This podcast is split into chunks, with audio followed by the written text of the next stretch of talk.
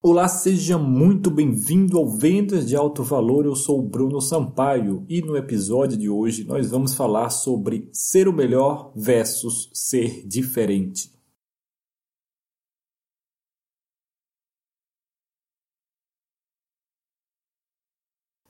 Todo mundo quer ser o melhor em seu mercado. O grande problema é que queremos ser o melhor de acordo com nossos critérios. Só que Marketing é uma questão de percepção e não de realidade. Quem define quem é o melhor é o mercado, não você.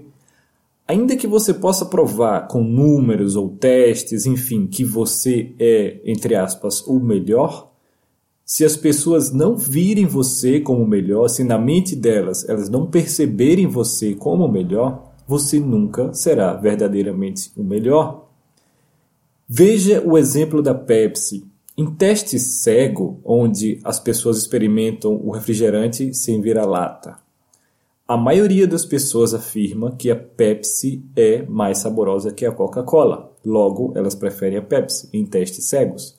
Porém, quando as pessoas fazem o mesmo teste vendo a lata de refrigerante, a Coca vence o teste. Sempre. E por que a Coca-Cola sempre vence?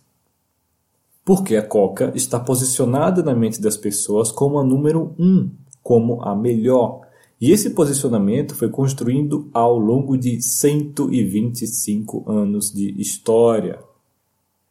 Assim, a melhor estratégia para a Pepsi e para você que hoje não é o número um em seu mercado é ser diferente, ao invés de tentar brigar com quem já está posicionado.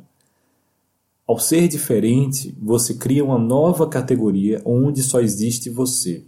E com o tempo e o seu sucesso no mercado, outras pessoas e outras empresas vão começar a aderir a essa categoria também. Mas se você fizer o dever de casa, você sempre será o número um para o seu mercado.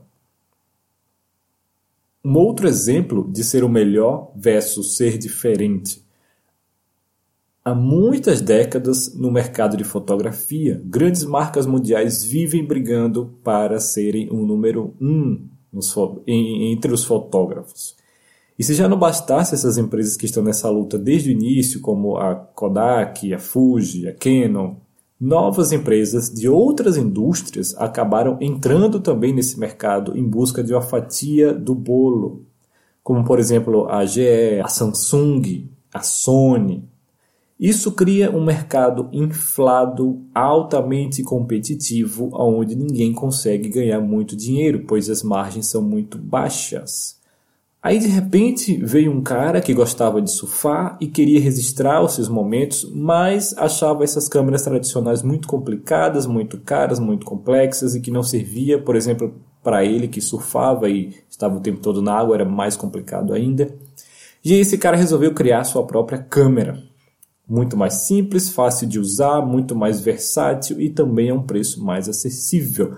Surgiu assim a GoPro, numa nova categoria onde ela era número um, como câmeras voltadas para esportes e ação.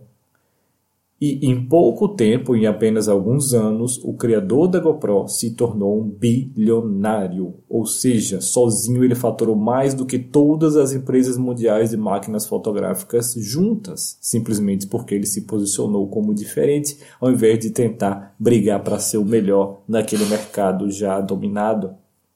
E é esse mesmo pensamento criativo que você precisa ter em seu negócio, pois é bem provável que você hoje esteja no mercado saturado de pessoas com o mesmo posicionamento, tentando vender a mesma coisa. Mas, para vencer, você precisa ser o número um. E para isso você não precisa se reinventar por completo. Você só precisa se posicionar de uma forma diferente. Veja o exemplo da Apple. Claro, ela tem sim suas peculiaridades, mas no fim das contas, o iPhone é um smartphone, certo? O iMac é um computador, o MacBook é um notebook, certo? Porém, Jobs posicionou seus produtos como algo diferente. Ele criou um novo conceito, ele criou uma, uma forte história por trás disso, E ele criou sua própria cultura seguindo esse posicionamento.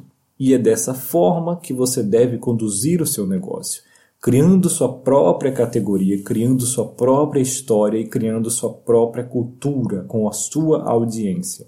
Não é um trabalho do dia para a noite, mas é algo que, se você não parar, planejar e começar a agir seguindo essa linha todos os dias, você vai acabar competindo no mercado inflado com dezenas de outros profissionais e empresas fazendo a mesma coisa.